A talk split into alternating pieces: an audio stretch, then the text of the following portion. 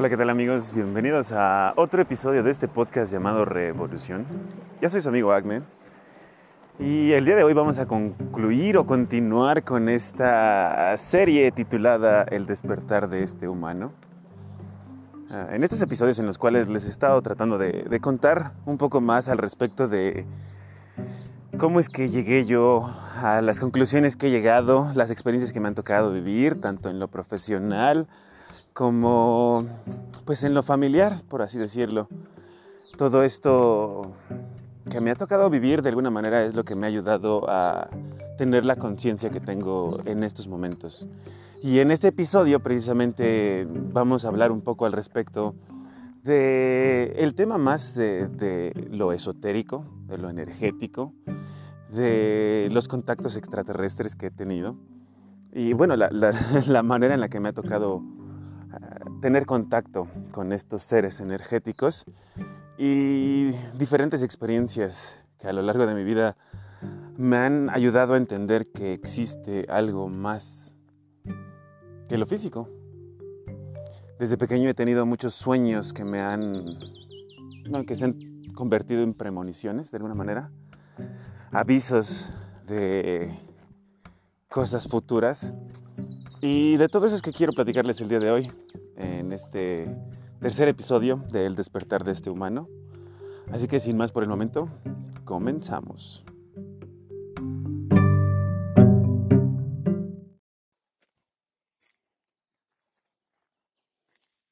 Muy bien, pues en este episodio precisamente como te comentaba, mi intención es poderte contar un poco más al respecto de, de las cosas paranormales que me han tocado vivir. Tenía ya parte de este episodio creado, pero decidí agregar un poco más de, detalle o información de diferentes cosas que, creo que también son bastante relevantes. Digo, para empezar, y esto a lo mejor va a ser algo que eh, algunos ya habrán escuchado, pero eh, resulta ser que en el momento en el que yo nací, mi mamá tuvo ah, la aparición o la visita de un personaje que era conocido como la planchada, un, fantasma que se aparecía en ciertos hospitales de la República Mexicana y que ayudaba a ciertos pacientes de diferentes formas. Un personaje que iba con un uniforme impecable y que era parte de lo que le daba el nombre eh, que la representaba. Este personaje resulta que llegó a la sala de parto, bueno, donde estaba mi mamá en el hospital, para decirle que su hijo ya estaba por nacer y que, que tenía que reventarle la fuente. En el momento en el que eh, le ayudó a mi mamá eso, salió supuestamente para avisarle a un doctor y un doctor entró y eh, en ese momento la llevaron a mi mamá a que diera a luz a este personaje. Curiosamente mencionan que nací desvivido en ese momento y que después de unos minutos o unos momentos, no sé, fue que regresó mi energía al cuerpo. Ahí esto es algo interesante porque creo que podría ser que no solamente haya regresado, sino que tal vez alguien haya utilizado la oportunidad para tomar este avatar. Pero bueno, ya hablaremos un poco más al respecto de. Con esto, después precisamente mi mamá le platicó al doctor qué es lo que le había dicho y pues resulta que no había ninguna enfermera en turno con esas descripciones. Simplemente fue algo que mm, mi mamá me ha contado desde pequeño y que para mí siempre ha sido como algo bastante, bastante curioso. Esto fue algo que mm, creo que de alguna manera me ayudó a tener un poco de apertura hacia todas estas cosas de el mundo energético. Y conforme fui creciendo, eh, tuve la oportunidad, eh, por alguna razón mi mamá siempre me preguntaba qué había soñado. Y cuando yo le contaba algunas cosas, eh, resulta que después sucedían, después pasaban. Recuerdo mucho una ocasión que tuve la oportunidad de soñar que alguien me disparaba, que se bajaba de una camioneta verde esmeralda y me apuntaba el pecho y me disparaba. Y yo veía mi mano, sentía el impacto y veía cómo me tomaba el pecho y al mirar mi mano veía la sangre. Cuando yo le conté eso a mi mamá me, me dijo que eso significaba alguna sorpresa. No sé por qué ella tenía ese tipo de conocimiento, pero sí. Días después tuve la oportunidad de ver también cómo asaltaban a alguien eh, con una camioneta del mismo color. Y pues sí, fue un susto para mí, efectivamente. Afortunadamente no me pasó nada porque me mantuve como consciente de que e-, eso ya lo había vivido y pues pude atravesar esa situación sin ningún problema o sin tanto sobresalto. Pero ese tipo de premoniciones o mensajes de alguna manera siempre estuvieron presentes en, mi vida. Entonces, todo esto poco a poco fue lo que, digamos que me, permitió irme abriendo a este tipo de pensamiento. Recuerdo mucho que en mi etapa adolescente, mi mamá nos llevaba a a ver a un tipo de curandero. No sé por qué ella como que nunca tuvo mucha fe en la religión. Esta idea de la hipocresía y todo lo que venía después de la colonización, creo que fue algo que de alguna manera le mantuvo, la, mantuvo alejada a.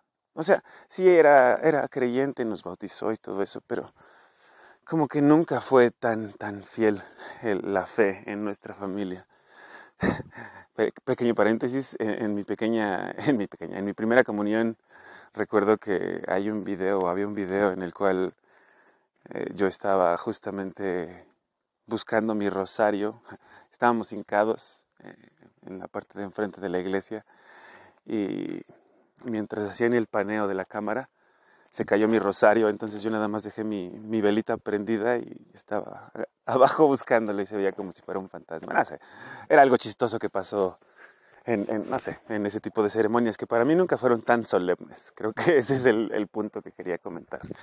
Y ah, todo esto es como de lo que me ha tocado experimentar en todo esto. Pero bueno, eh, con el tema de, de los curanderos, creo que fue como una alternativa a la fe de, la iglesia, que no le daba respuesta tan clara a mi madre o a la familia. Y de alguna manera por eso es que buscaron este tipo de remedios, cosa que se me hace a mí curioso porque a final de cuentas era justamente lo que investigaba Jacobo Greenberg con Pachita. Y pues yo lo pude vivir con un curandero que se llamaba Lupillo. Lupillo tenía un ayudante que era como su monaguillo con el cual yo creo que también tenían como que sus ondas, pero mm, nadie decía nada. Este, pero sí, este, este personaje tenía, pues era muy conocido en la Supermanzana 2 del barrio oriente de la ciudad eh, por los años 80, 90. Y a mí me tocó ir a ver ese tipo de, de ceremonias en las cuales eh, pues mucha gente iba con la intención de buscar algún remedio que eh, el servicio médico o el conocimiento médico no podía solucionar o no podían atender. Y a mí me tocó ver gente de todo tipo de círculos sociales que iban de diferentes partes del, distrito a visitar a este personaje. Eso es algo de lo que, de alguna manera, en ese momento para mí era como penoso, porque yo no entendía qué era lo que hacíamos ahí, si eso no era nada científico, ¿no? desde mi inocencia, ah, digamos, de, de, chamaco, pues no, no entendía qué era lo que hacíamos ahí. Y lo curioso es que siempre estaba lleno, siempre había gente, había personas que al parecer regresaban porque les funcionaba y porque veían una respuesta en, las curaciones que tenían con bálsamos, con hierbas, baños de rosas y, muchos otros remedios que resulta que en realidad vienen desde nuestra cultura indígena todo esto es parte de, lo que nosotros teníamos como, conocimiento de, remedios naturales a través de estos chamanes o curanderos o nahuales y que la doctrina mm, de alguna manera nos lavó el cerebro para, para ignorar o para minimizar de alguna manera. Y pues sí, mucho de lo que yo veía era, era una ceremonia en la cual este personaje cerraba los ojos y después de unos minutos empezaba a convulsionar y a permitir que un ente entrara en su cuerpo. Y, sin, sin nunca abrirlos, nos ubicaba y se refería a nuestros nombres, bueno, se refería a nosotros con nuestros nombres y nos volteaba a ver, sabía dónde estábamos y, todo eso para mí era bastante, bastante extraño. No entendía qué era lo que pasaba, pero ah, con el tiempo creo que eso es precisamente lo que se consigue a través de la visión remota. El desconectar tu ente energético y permitir que otro tome tu avatar para que puedan realizar ah, una curación a través de sus manos con la energía. Era muy curioso ver cómo, como si tuviera pinzas, eh, tomaba ciertas partes de tu cuerpo y las, toma, y las tiraba a una cubeta con agua donde se mantenían o se almacenaban eh, estos daños o estos, eh, no sé,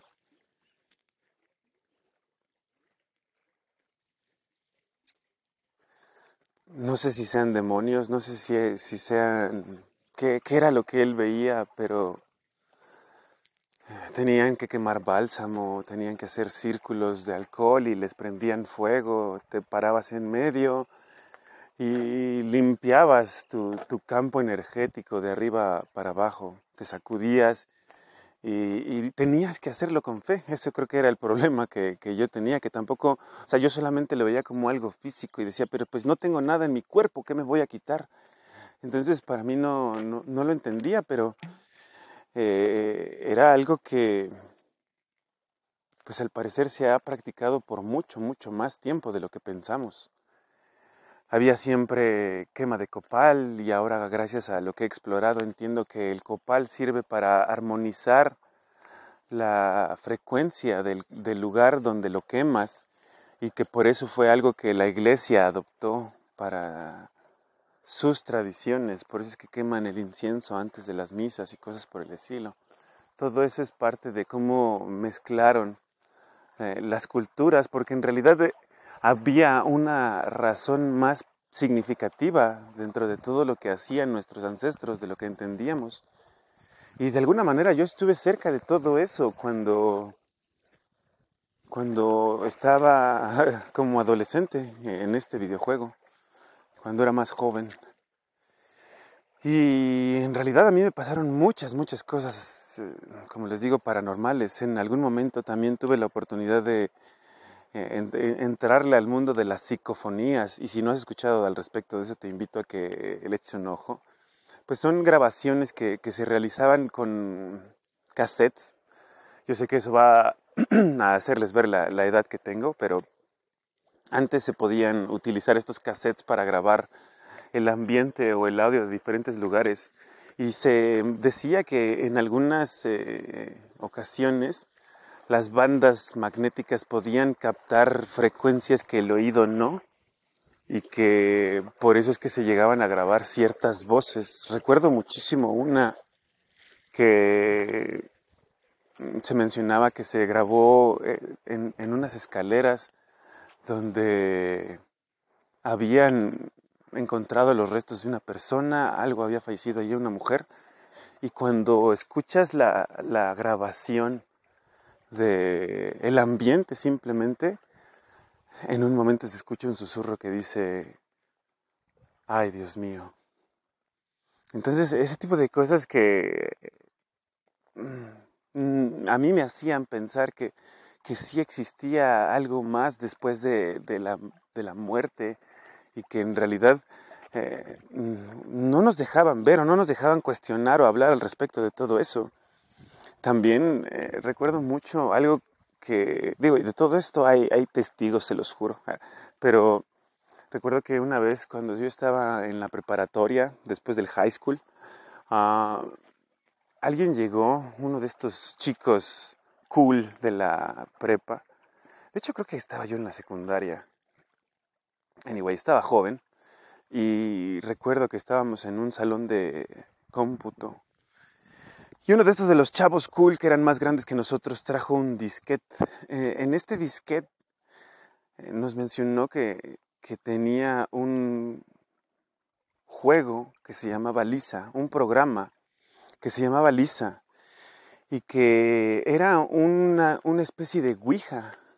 Yo la verdad que sí llegué a intentar la onda de la Ouija, vi que empezaba a avanzar y fue como suficiente para mí. Pero yo siempre estuve como más apegado a la parte tecnológica, a, la modernidad y todo eso. Y cuando llegó este compadre a hablar algo al respecto de una mezcla de la tecnología y lo, esotérico, dije, pues ok, vamos a ver. Y recuerdo muy bien que había un grupo grande de, chavos en el salón de cómputo, creo que era durante el tiempo del receso, y máquinas viejitas, de esas que eran todavía de color como amarillo, no sé, crema, que esas eran así viejitas con el tiempo, bueno, más, más crema con el tiempo, pero eran de disquete, imagínense nada más un floppy disk. No, no un floppy disk. Bueno, sí tenía entrada floppy disk, pero el juego venía en uno de los cartuchos este, de tres un cuartos, tres cuartos creo que es, no me acuerdo, pero de los otros cartuchos. Eh, y resulta que meten el juego y, tenía, estaba bien, bien interesante porque tenía, habría un comando de MS2 y tenías que preguntarle, Lisa, ¿quieres jugar? Y le dabas enter, sin decir, o sea, sin escribir nada, y le dabas enter. Y dependiendo si quería jugar o no, te daba un prompt para avanzar y así poco a poco tú le ibas haciendo preguntas y después te iba poniendo espacios donde tú contestabas sí o no. En algún momento, o sea, empezó a jugar con nosotros, porque estábamos varias personas en ese, en ese, en ese cuarto de cómputo. Y, y fue muy chistoso, porque en algún momento le empezaron a preguntar cosas, simplemente, o sea, con la voz, y, le dabas enter, y ahí te, te, daba una respuesta. A veces era como aleatoria, a veces se veía que era como un script. Pero llegó un momento en el que alguien le preguntó, y esto, como les digo, hay testigos y hay gente que afortunadamente todavía está conmigo que puede confirmarlo. Pero en algún momento le preguntaron algo así como de que quién se iba a ir primero o quién se iba a morir primero, algo así. Y uno de mis mejores amigos, que siempre ha sido como este, pues muy alegre y muy, muy, de alguna manera, eh, hace vivaracho, este, dijo, uy, ya mejor me voy. Entonces, este, en ese momento, el, sistema, la computadora, este, respondió mi nombre y lo escribió, mi nombre, y el que dijo que ya se iba. Y en ese momento él y yo nos quedamos así como de, what the fuck. Y simplemente nos fuimos. estuvo bien, bien extraño e, ese episodio. Y después yo intenté jugar con ella, pero ya no tuve respuesta y la verdad es que también tenía bastante miedo. Pero fue de esas cosas que uno simplemente pretende olvidar para tratar de, pensar que nunca sucedieron. Pero ahí están. Y, de hecho, con este amigo también tuve la oportunidad en algún momento de, eh, de mencionarle al respecto de un sueño, que, o sea, que un, un déjà vu, en un momento íbamos en, una, en un viaje, le dije, ya había pasado yo por aquí. Y aquí a la derecha hay un estadio con rejas verdes y de repente pasó un estadio con rejas, un estadio de béisbol con rejas verdes. Fue, fueron esas cosas que creo que han sido testigo de nuestra amistad. y pues bueno, ese tipo de cosas son las que a mí me han tocado vivir. Entonces, todo eso es lo que me ha permitido creer, entender y, pues tratar de recibir los mensajes de todo este mundo energético, eh, entendiendo que lo que comparten en el documento de The Gateway Process, que vivimos en un mundo holográfico, que existen ciertas personas con dones que, que se conectan a un canal en el cual pueden ah, manipular la materia. Y, nosotros tenemos la capacidad de conseguir algo similar Simplemente es darnos el, tiempo de empezar a investigar más, el tiempo de crear algo diferente. Entender que toda esta batalla que hemos estado viviendo es eh, por el pensamiento, por controlar tu fe, por controlar en lo que crees y a quién le crees. Todo eso es lo que hemos estado viviendo en estos momentos o por lo que se ha estado peleando. Porque, como siempre les digo, vean el documental de espías del tercer ojo. Entiendan que este mundo energético ya lo conocían, ya se sabía que existe. Se sabe que nosotros nos comunicamos con ellos a través de los sueños, por eso es que ahorita generan tanta ansiedad, tanta depresión, para mantenerte despierto, para mantenerte alejado de este, este mundo. Cuando llegué a vivir a, Oaxaca, en algún momento me enteré que la cultura zapoteca tenía la forma de asignar a tu animal espiritual y que era justamente que en el momento en el que tú como bebé nacías o bueno, tenías la primera noche en casa, tu papá tenía que poner un círculo de cenizas alrededor de la casa y en la mañana siguiente podría checar qué animal dejó una huella en el círculo y ese animal era el que te había ido a visitar en el mundo energético y ese era el que estaba conectado contigo entonces, eh, ese tipo de cosas eh, creo que las tenemos que empezar a ver con, con muchísimo más significado de lo que entendemos, porque no necesariamente quiere decir que tal vez vaya un, un coyote acá afuera de tu casa, pero más bien que tú a través del mundo energético lo traigas y se manifieste en la ceniza para dejar su huella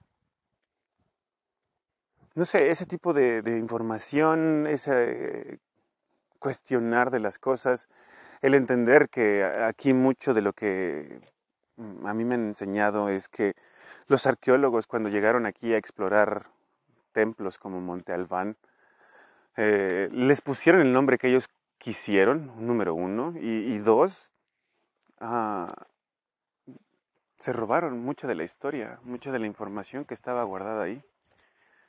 Eso es algo que a final de cuentas ayudó a que ellos decidieran qué historia iban a narrar. Y aun cuando los locales trataron de decirles, oye, mira, este artefacto se ve algo que utilizaba mi abuelo para tomar chocolate, los arqueólogos, investigadores y demás personajes que venían supuestamente de instituciones eh, con mayor educación,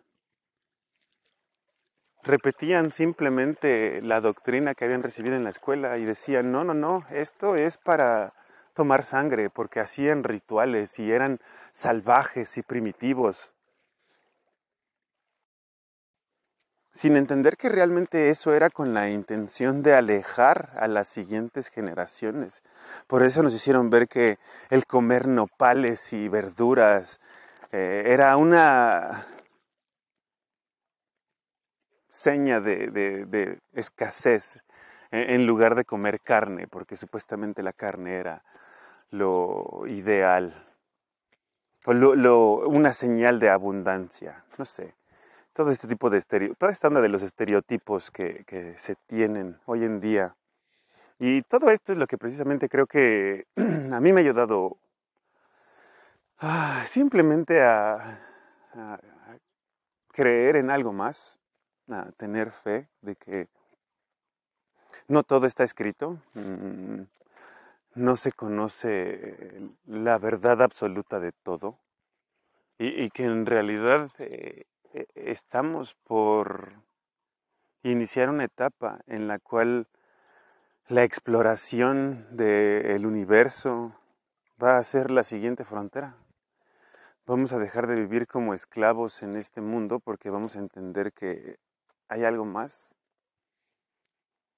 La manera, de acuerdo a lo que comparte Salvatore Pais y, y sus patentes de naves antigravedad o de reducción de masa interna, es que estos dispositivos se van a poder controlar a través del pensamiento, más allá del movimiento físico que tenemos nosotros, porque eso es muy lento para las velocidades que manejan.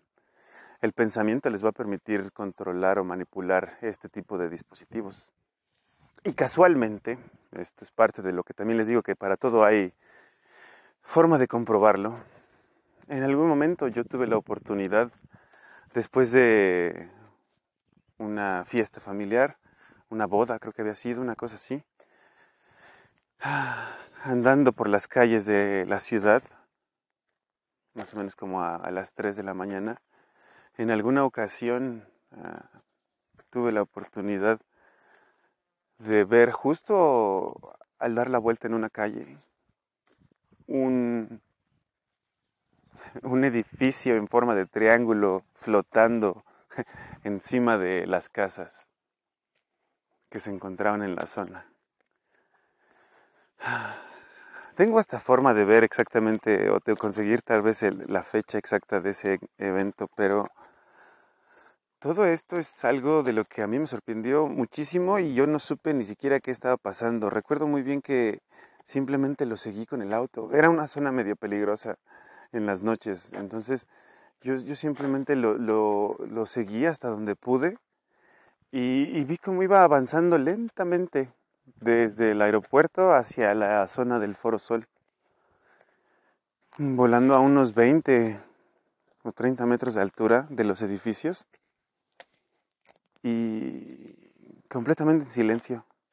Parecía un edificio de oficinas y yo vi que tenía luces eh, prendidas eh, en tres diferentes niveles.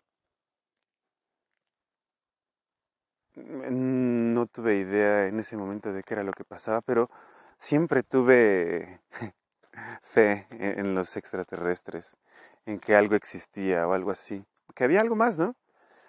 Ah, fui de las personas que fueron también ridiculizadas por creer eh, en los expedientes secretos X y, porque en algún momento yo, yo también tuve la oportunidad de ver eh, naves en el cielo, eh, en la zona centro de la ciudad, si no mal recuerdo.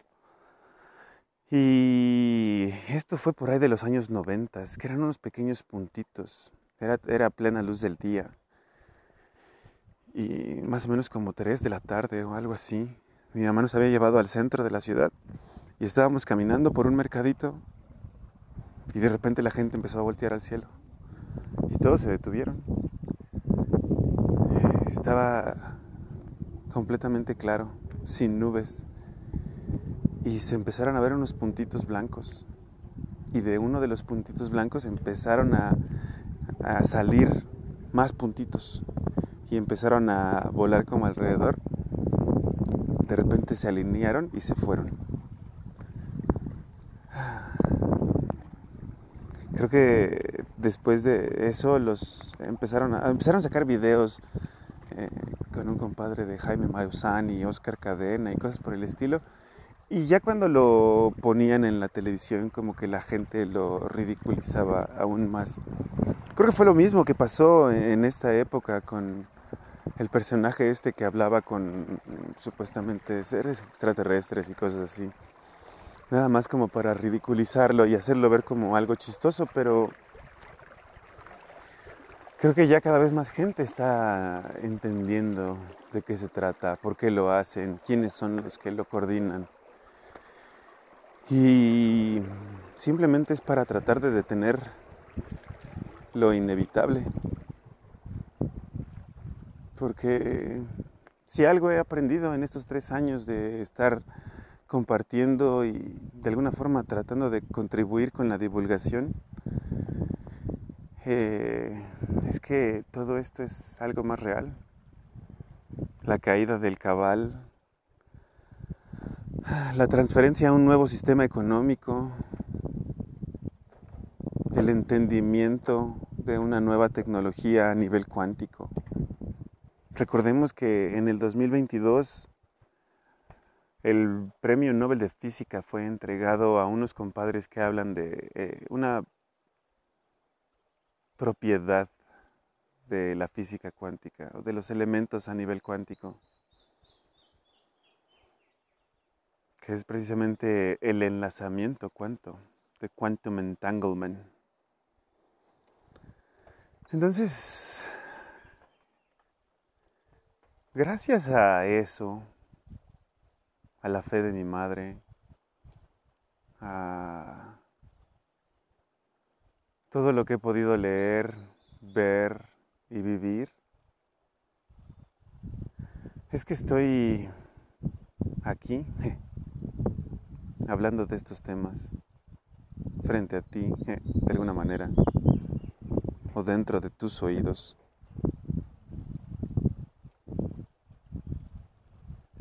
Porque cada vez me doy cuenta que los buenos somos más, porque hay más gente que quiere un futuro chido, y porque cada vez hay más gente que se está dando cuenta que vivimos una mentira. Para mí estos 40 años de vida han sido todo una montaña rusa emociones y aprendizaje. Y si has llegado hasta aquí conmigo, créeme que te doy las gracias. Porque espero que con esto la gente se dé cuenta que soy un humano más soy más común que corriente. No, soy más corriente que común. Pero pues eso es porque vengo de Iztapalapa. Podrás salir del barrio, pero el barrio nunca saldrá de ti, por ahí dicen. Y creo que es algo de lo que estoy orgulloso. Porque gracias a ese barrio aprendí a valorar lo que es la lealtad. El tener gente que te respalde sin importar qué y que en el momento en el que necesites que te tiren esquina solamente por ser el pinche gorito, lo van a hacer. No sé, todo eso es lo que yo he vivido, esto es lo que he experimentado. Después de leer mucho de la física cuántica y lo de Jacobo Greenberg y de Gateway Process, entendí mejor todas las, todos los rituales y las razones por las que hacíamos eh, tantas cosas en estas sesiones eh, de curanderos, de chamanes. Y ahora lo veo con muchísimo más respeto. Ahora formo parte de un grupo de danza prehispánica, donde cuando tengo el tiempo voy y los acompaño porque somos una comunidad, necesitamos eh, hacer cosas en equipo y necesitamos de alguna forma crecer ese espíritu de familia, de comunidad, de soporte, de apoyo, el echarnos la mano entre nosotros y recordarnos que no estamos solos. Hay muchos, habemos muchos que estamos luchando desde nuestras trincheras por un futuro mejor. Para nosotros, para nuestros hijos, para nuestros nietos, pero también para los nietos de todos nosotros. Porque de eso se trata el despertar de la conciencia colectiva, del poder, pues de alguna manera, crear una alternativa diferente a este mundo globalista y darnos cuenta del poder que tenemos como, como especie, como raza, y empezar a, a explorar el universo. Recuerden que viene justamente la invasión falsa, ya también están hablando de los siguientes encierros por otro virus. Este es nuevo, no tiene nada que ver con el COVID. Pero todos sus síntomas son similares al COVID. Así que, en fin, amigos, uh, créanme que les agradezco muchísimo el haberme acompañado en estos años, para los que ya llevan años conmigo y los que van llegando también, bienvenidos a esta comunidad. Créanme que este solo es el principio y pues ojalá con este tipo de episodios podamos de alguna manera conectarnos aún más. Espero les haya gustado. Y pues si tienen alguna duda, ahí me la dejan en los comentarios. Seguiremos trabajando, espero ya más seguido, en el podcast. Y afortunadamente ya tenemos de nuevo la página de Revolución disponible. Así que solo es cuestión de tiempo para que carguemos uh, lo que teníamos ahí de, de vuelta, ¿vale? Por el momento me despido. Te agradezco un chingo que me hayas acompañado en este episodio. No me queda más que desearte que tengas buenas vibras, que la pases chido y que disfrutes tu experiencia de ser humanos, de ser humano.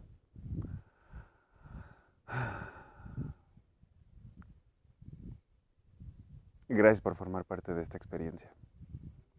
Seguimos en contacto. Chao, chao.